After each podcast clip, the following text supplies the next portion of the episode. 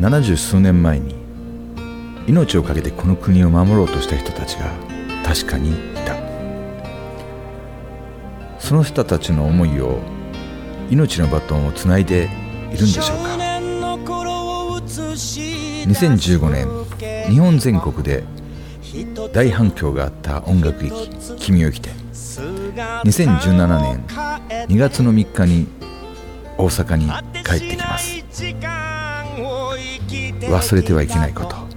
誰かに語り継いでいくこと。それがこの「君を生きて」の中にはあります。あなたは一体誰と見ますか？2017年新しい年を迎える。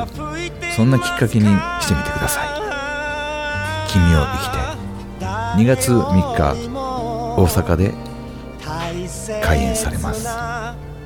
あの人は笑っていますか？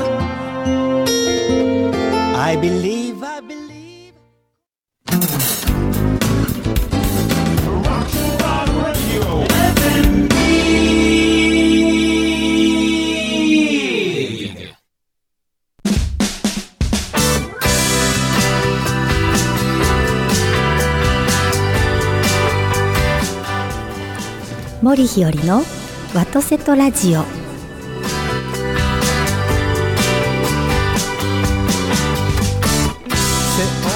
皆様おはようございます。森日和でございます。今週もどうぞよろしくお願いいたします。ビリーさんおはようございます。どうもおはようございまおすはようございます。今日もよろしくお願いいたします。よろしくお願いいたします。どんどん日は経ちますね。本当に早いね。ねえ面白いですね。面白いですねなんかそんな本こと言ってる間にきっともう春とかね来ちゃうんでしょうね。また暑いっすよね って言っててでまた寒いですよねとか言って。いやー本当に人生って面白いですね。面白いですよね。特に日本は四季があるからお面白いですよね。あのその四季の話なんですけどね、ええ。ここ最近僕に四季感じれないんですよ。あどうしたんですか？いきなり急に寒くなったり、はい。い、きなり急にこう暑くなったりして、ええええなんかは春まあ関西弁で言うと春と秋が感じられないんですけどね。ああまあそう言われたらそうでいやその中でですね、はい。そんなそんな感じになってる中で私感動するのがですね、は彼岸花さんですね。あ彼岸花ね。彼岸は花さんはどんなに、まあ、例えば残暑が厳しくてもね。厳しくてもそして例えば早く寒くなったとしても、うん。大体同じ時期に咲きますいよ。咲いてますね咲いてますね。不思議で仕方ないんですよ。あれ不思議やね。はい、はい、だって例えば大体同じ温度とかでね、咲きますよとかだから、えっと、今年はこうこうこうだから開花が遅れますよとかっていうのだ分かるんですけど咲いてる時期がほぼ一緒ですよ。あの彼岸花さんだけは、はい。もしかすると何かがあるんでしょうねありそう。た体内タイマーと言いますか何かがそうです、ん。なんかね。いそんな気がしますね。いや面白いですね。なんか日本人の面白さの一つに、うなんか人間以外にも心を見ますでしょ？ん見ます見ます。なんかはい彼岸花さんにもなんか事情が感じますよね。事情を感じる。なんか思いがあっていつも同じ時期なんじゃないかと。そんな感じしますよね。はい、は そんなこと思います。いわかりました、はい。まあ今週もよろしくお願いします、はい。よろしくお願いいたします、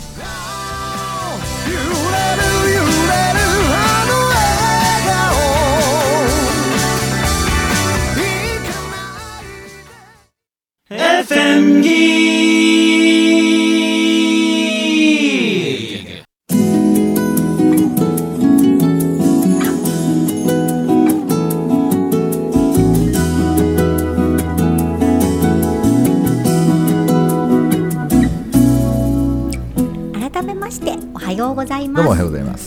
ございます。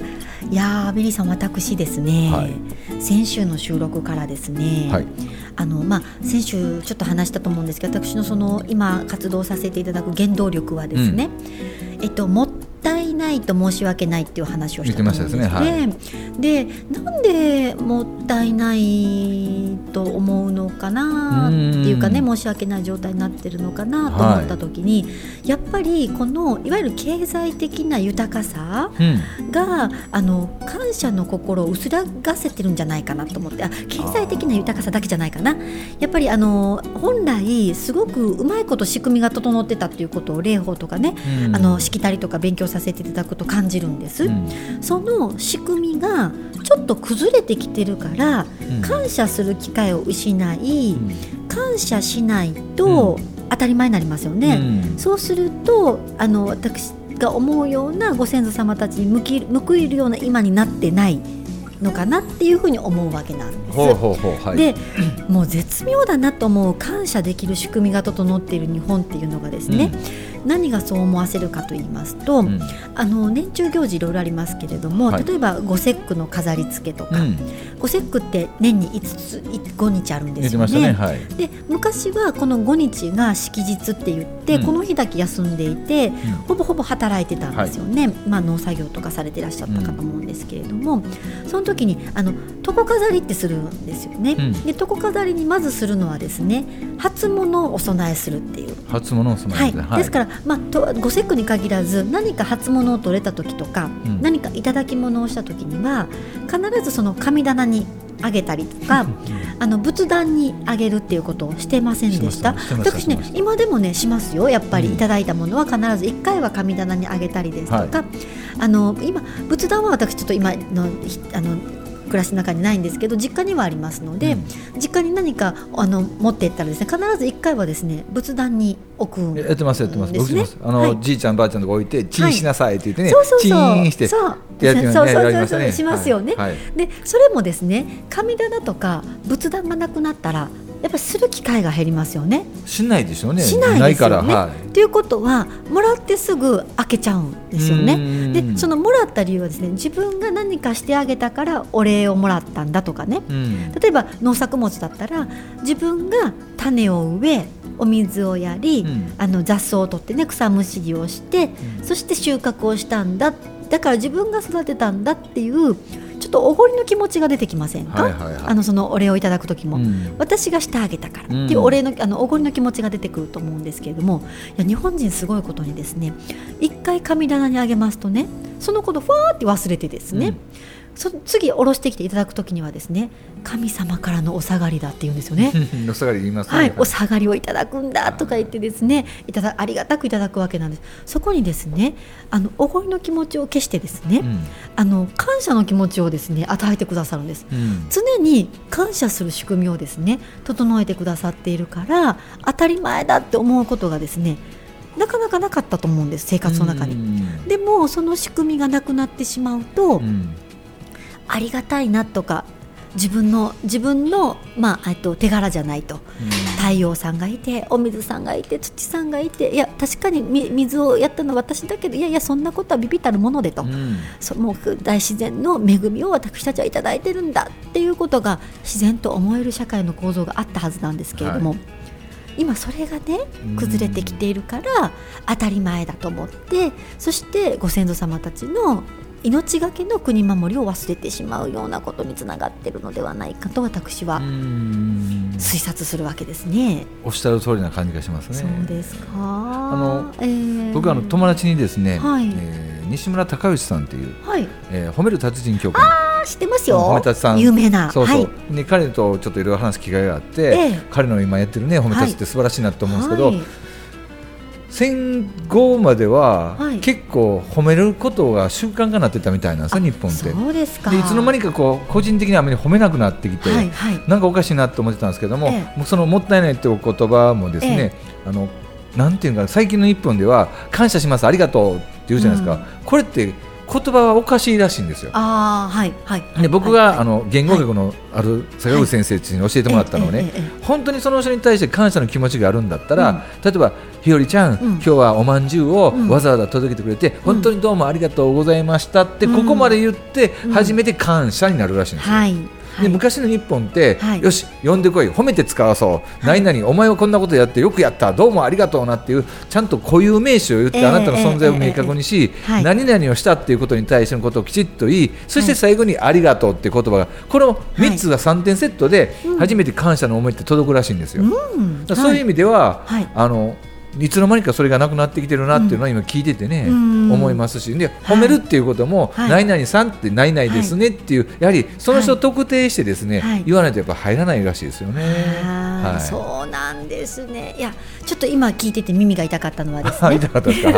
あの特定あの人物は特定してるんですけれども、はい。あの何をですよね。そう何をがいるんですをよ。私ねあのあえてぼかしたことがあって、うん。でなぜかと言いますとねあの私あの師匠に大変お世話になりましてね、やっぱりあの霊法の先生は本当に私今霊法は大会させていただいていて、買ってさせていただいているんです。それでもやっぱりあの師匠がいてくださったおかげで今がありますし、そしてそのあと絵本作った時も師匠にご挨拶行きましたけれども本当に私失礼したのに、うん。すごくあのよく言ってくださったんですね。はい。で今でもやっぱり師匠がいてくださるおかげで今があるからうん。とにかくやっぱり年に2回はい。お礼のお手紙を書きたいと思ってですね、書くんです。でもあの師匠からするとですね例えば年末のお礼のお手紙だと、うん。あのその年私はお稽古には行ってないので、はい。具体的には何かしていただいてないはいないんだと思うんです。でも今あるのは師匠のおかげなので、ありがとうは言いたいんです、うん。でも何をって言ってしまうとちょっとなんか恩着せがましいじゃないですけれども、になるかなと思って全部ありがたいんですと、うん。今の全部おかげなんですと。うん。なので先生のお名前は書くけれども何をは書かずにありがとうございます。うん。で書いていて、うん。でもそれは見る人によってそそれは例えば本年もありがとうございましたって書いてしまったら本年も実際は間接的にといいますかその前の教えがありますからお世話になってるんですけれども読む方にとっては今年お世話してないのになって思われちゃいけないから 本年も手は書けないなと思ってうん。わーっと書いてるんですよね。それこそもったいないですよね。ああそうですかうん。だからも書いたらいいですよねもっともっとそうか。だって本当にその人のおかげで今もあるんだったら、ええ。はい、だからまあ先生の前のそのずっと教えてくださったおかことも今年もそれが礎となってました。どうもありがとうございましたとかさ。さすがビリーさいやいやいやいやいや、はん。もう文章能力い。なんかそれの方が 本当にですね。うん、思ってることは言葉にしないと。そうですね。だって今僕言ったんだけどそれ全部ひろりさんが言ったんよ。本当にその師匠のおかげで今の私があるっええてええ思ってるんだったらはい声に出さないとですね。言葉にしないと思ってるだけだったら伝わりませんからね。う。うんん祈ってます。嘘かあの言います。じゃあ次のお礼のお手紙からは書きます。うんでも。実際そうなんですよ。やっぱり。うんやっぱりやっぱりそのね修行させていただいた期間があってこその今なので、ね、その時の思い出とかあるじゃないですか。あの時にこうこうこういうことを言っていただいたおかげで、うん。今ふと気がつきましたっていう、ん。うん。本当にありがとうございました。あの時はありがとうございました。今となってはすごくいい思い出ですが、はい。今もなお感謝のの気持ちを伝えたいので、はい。って言って書いた方が伝わるじゃないですか。そうですね。う。ん。うん、じゃあする。だって僕も嬉しいもんですあの何年か経ってから、ええ。あの時のビリーさんのええ。講座でこんなことがあったおかげで、はい。こう変わりました。ってなら、い、やそんなこと思ってくれて嬉しいなとかさ、はいうん、そうですよね。じゃあそうします。はい、あの、はい。僕の実その際教えてもらった先生が言ってました、うん。具体的にその人がしてもらったことを、うん。やったことを本人は忘れてるんやと、はい。忘れてるからこそい。具体的に明確に書いて、ありがとうございましたって書く方が伝わるからってなるほど。わかりました。うん。近いからそうしよその方がね伝わりますし。ーでもそう思いますとね、本当にねたくさんの方にお世話になって生きてますよね。元来あれなの？ひろりちゃんってテレ屋さんなんやろな。はい。はいはいは。い はい。なんか言うのがちょっとね、苦手なんかもしれな、はい。いね、あのそれもありますね、やっぱり。あの、はい、恥ずかしいですね。うんだから今ねあのメールとかメールとかありがたいですよね。はいはいやっぱりあのメールじゃって思うけれどもでも口でも言えないんだったら、うん何らかの形で伝えるということは大事なことですよね。と思います。いやそれとですね私その今ねあのありがたいなっていう話ですけれども、うん日本語のありがとうっていう言葉はすごいですよね。すごいんですあれは、あれ深いですよね。はいあることが難しいからありがとう。あありがたいことですもんね。そう思うとね、やった私ね、あることが難しいからありがたいって感じるんだって、うん。今私褒められて伸びるんですっていう方いらっしゃいますね。ねわかるけど褒めるっていうことも、あの叱られるがあってこそだからいつも褒められていたらそれこそ当たり前になってくるからそのありがたみっていうのは薄らいでくる気がするんですよ。おおはいはいはだから、うん。ありがとうにならないんじゃないかと思って、い、うん。本当に本気で成長するっていう時は、うん。そのそのなんていうんですか褒められることの価値？うん。私ねいつも座右の銘じゃないんですけどもある方に言われたんですよ。私ね草の根の活動ですと。だから特にその偉くなりたいとかっていうのは、まあ、結果偉くなる素晴らしいけれどもそこを目標にはないんですって話をした時に、うん。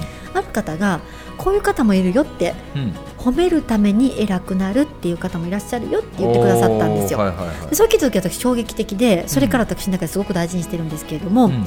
ただの人に褒められるのと めっちゃ尊敬するすごい人に褒められるのでは、うん。同じ褒めるでもこの言われた A さんのですね、うん。頑張りのエネルギーのそのもらうパワーが違うと。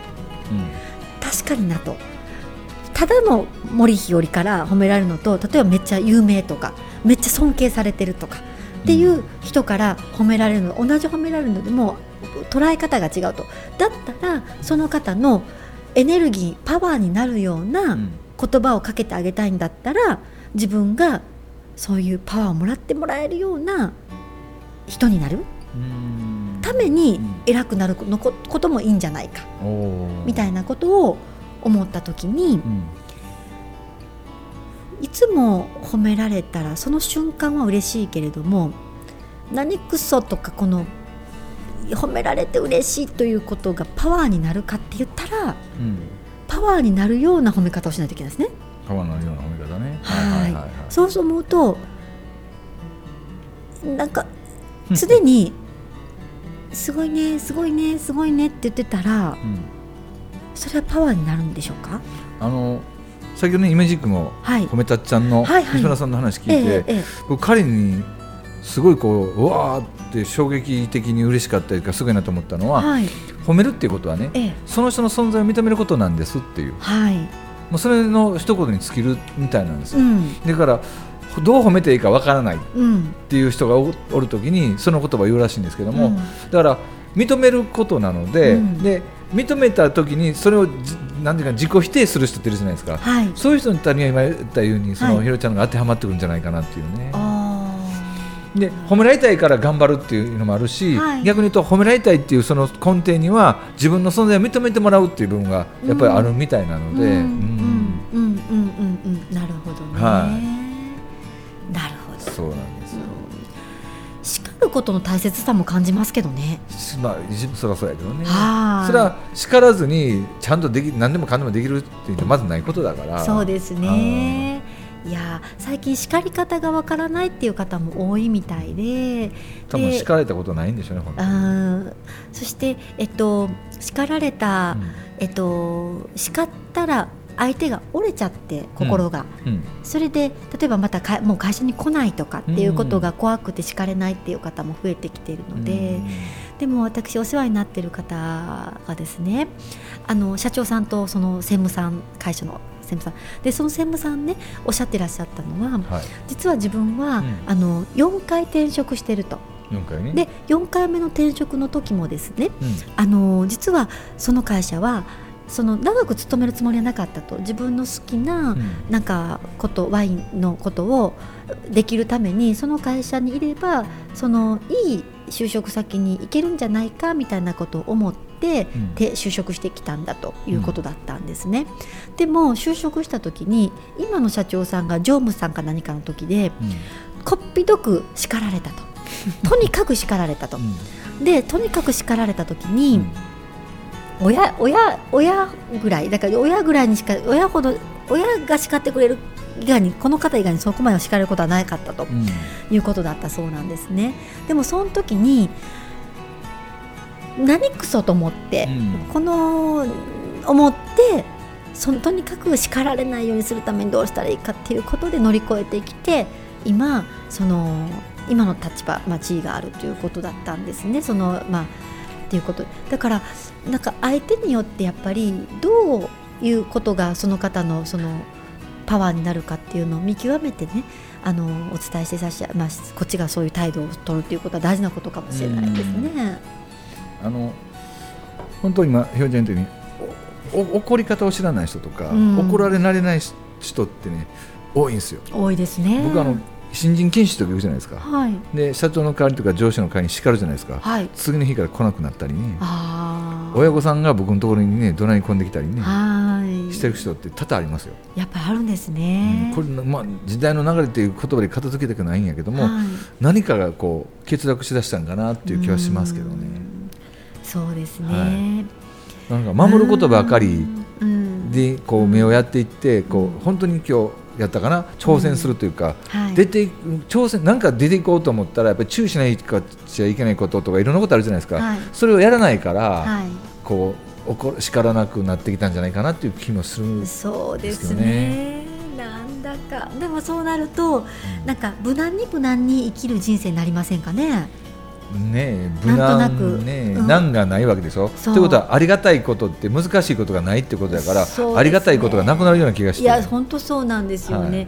い、や本当に大変なことって、まあ、私なんか大したことないですけれども、うん。でもなんか乗り越えた時ってやっぱり自分の幅も広がりますし、やっぱりあの人に何かがお伝えできますよね。うん優しくなりますよね。はーい、うんいや私ね常々ね例えば前に立たせていただく仕事ですけれども、あの以前ねもしかしたらラジオでお話したと思うんですけれども、はい自分がその死にかけるような経験がなかったらおそらく私は前に立たないです。うんでも死にかけたけれどもでもその経験があるからそれが偉いそれが経験がすごいとかじゃないんですよ、まああった出来事の一つなんですけれどもただそこから乗り越えて今があるということは、同じ状況に陥っている人たちの頑張ったら私みたいにこうやってニコニコ元気にですね、あの動き回ってですね、うん。生活しているわけなんですけどもあ生きていけるんだなって思っていけるかないただけるかなと思うとうん。誰かの光になるかなって思うからさせていただいた経験があるからこそ立たせていただいてるっていう部分があって、うんあのーやっぱり誰かの何かを伝えられるっていうのは自分が経験したことしか伝えられないので。その通りですね。はいそういう意味ではやっぱり誰よりも大変なことを経験することは誰かの力になって差し上げることができる可能性がうん高まりますよね。そうするとなんか誰かの役に立てて生きられたら生きたなっていう感じがするしその人の心の中に自分が残るわけじゃないですか、うんそうするといなくなってもなお生き続けることができるような、うんもしくはそこ、まあ、生き続けたいからするわけではないんだけれども、誰かの生きる力になっていけるっていうことにはなるかなって思いますね。なんですよね。おっしゃる通りですね。本当。なんか、だからこそ誰よりも大変なことをけだ昔の方はね苦労は勝手でもしろって言ったけれどもそうなんだろうなって思うんだけれどもそうなんだろうなって思うことに賛成する方が少なくなってきたのもなんかうんそうですね。結構実際今少ないですよ。そのね大変なところのど真ん中にいる時ってそんな余裕ないからね本当。はい、今やったら言えるからっていうのが結構多いじゃないですかからその辺のところでしょうね。そうですか。はいあの、うん昔っていうか僕が聞いてきた時の話はあの大きなお世話を焼く人が多かったらしいんですよね。はいはいはいはい。例えば全然見も知らない人でも近所のおじちゃんとかが「ええおいそっちって危ないぞ!」とか言って「はい気をつけんかい!」とかってはい怒ってたのがい今そんなことすると逆にこう逆恨みされたりとかはいっていうふうにみんな思ってしまってるのでええ余計にそういうことができなくなってきたんじゃないかと思いますけどね。はいええあれ私あれビリーさんにお聞きしたのかな神戸の話なのでうんあのなんかあるマンションがうんあのマンションで挨拶挨拶をしないでおきましょうっていうルールになったとか言ってってはいいうのは子供さんたちがあの知らない人から声かけられたら怖がるので、はいはいはいはい。挨拶やめましょうっていうマンションができたって聞いてあー。えー？と思ってそんな挨拶しない方が逆に怖いでしょってうん。思うんですけど、みんなで挨拶しないってどうどうどう思います？怖いですよねもう。挨拶すらしない。いやあのね本当ね挨拶すらしない人って本当いますもんね。います。うん。でも挨拶こそねいや私ね本当に人と人とのご縁に生かされてるなと思っていて、うん。もう本当おかげさまで生きてるんですね、うん。でも挨拶しなかったらご縁が結ばれないわけじゃないですか、うん。おそらくですね、うん。そうするとえどうやって生きていくのかなって思うところがあるんですよね、やっぱり挨拶することが怖いんじゃなくって怖いと思わせることがよくないんじゃなくって、うん。挨拶をしてみんな顔見知りになればいいと思うんですよ。あ違いますいかやいいと思うですよね、まあそれ以上に世の中変なやつが多いっていうことなんやけどねなんか。でもそっちに合わせるって思って。そっちに合わせるよりも、はい。い、い方に合わせた方がいいそよね。う。だからんんんん。そうすることによって変な人が減ると思いますよ。多分だって変になれないじゃないですかみんな顔見知りになったら。まあある意味そうかもしれませんね、ん。うーん。うーん。どうなんでしょうね、うーん。ですね。まあでもね子どもさんたちを守っていかなければいけない親御さんたちからするとそういう世の中になってしまったことに対応していかないといけないのかもしれないですね。それこそねうんもったいない精神がなくなっていきその言葉が死語になりつつあるように、うん。いろいろ経済的なものもののうん。もんがこうほとんどこううん。ゆなんていうかなありすぎるじゃないですか。はい。その中からできてきた妙なゆとりというか、うん。あれが僕は引き金じゃないかなと思うんですよね。うん。そうですね。だってああの、うん。全てが満ち足りてるからこそなんかそういうところにね、こうなんか変な状態になってしまってるような気がするんで、いや本当ですね。だからね私ねお金持ちの皆様にもね言いたいのは、あえて貧乏なふりをすると子供の前で、うんうんうんうんうんそうするとなんかこのこのたった一つのお饅頭がありがたく思えるっていうかね、うんうんうんうん。あえてそういう演出も大人として大事なんじゃないかなと思います。貧乏貧貧乏ってのもおかしいですけどそのあのないあのあることにがまありがたいっていうかあることが珍しいことなんだと当たり前じゃないんだっていう演出はうん。大人の中でしなきゃいけないんじゃないかなと思います。どんなに豊かな方も。当たり前が多すぎますよね今。当たり前がだっていつも言いますけど私ね水道から水出てきてしかもその水が飲んでもお腹壊さないってすごいことですよ当たり前になってる当たり前ですね。だって水水道蛇口ひねってありがとうございますって言ってる方は多分日本全国そんなに多くはないと思いますね。で赤信号だったら止まるってことが当たり前になってるもんね、はい。うん。はい。まあ、ルールはルールだけども、はい。うんある意味だから無防備になってるんかもしれませんね。そそうですね。そうです。もっと考えないといけないですね、うん。考えないといけないと、まあ、人のこと言いませんけども考えないといけないですね。やっぱ資料深くっていうことがうん。大事だと思います。今日本は安全だからう、ん。うん、勝手に生きていけるけど。と信じきってるもんね、生きていけるからこそそうなっちゃうのかもしれない。だから、なんか巡ってますよねそういうことがうんなんていうのかな安全だから考えない考えないからみたいないろいろ思いますよね。だってもうね最近はもうそう大体揃ってるじゃないですか。はい。大抵のものが、はい。はい、でもね私ねお正月の作法の話させていただくときにですね、い、つも言いますよ。お正月はみんな休む日だと。うん。だから人間も仕事休みさせていただきますけれども包丁さんも、うん。ハサミさんも、うん。炎さんも実は休みなんだと。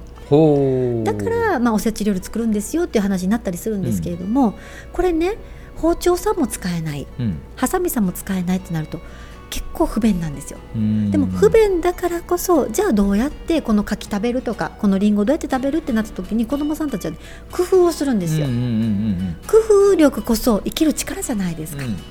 だからねやっぱりね不便にするっていうことは大事なことだなって思います、うんうんうん。そうすると生きていける。で工夫力こそが生きる力なので工夫力はお手伝いの中にあるなと思います、うん。家事をお手伝いすることの中に工夫力があるので、やっぱりお手伝いはいいから学校の宿題しなさいっていうのはなしだなと。宿題も大事なんですよ。お手伝いいいからね。宿題も大事なんだけどお手伝いこそ生きる力が備わるなって思います。そうやね。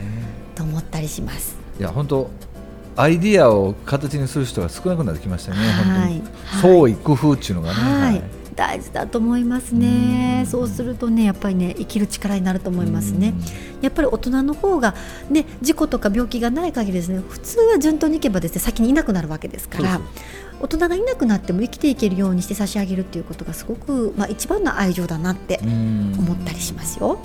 だってね家帰ってスイッチ入れや電気つき、はい、ね、水道ひねだら水が出、はい当たり前になってますもんね。当たり前になってます。最近は本当にありがたいことにお風呂まで勝手に入れてくれますからね。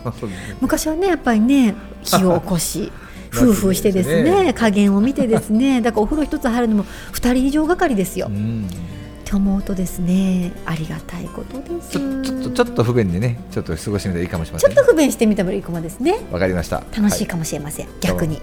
じゃあ不便でいきましょう。はい。はい。どうも今日はありがとうございました。ありがとうございました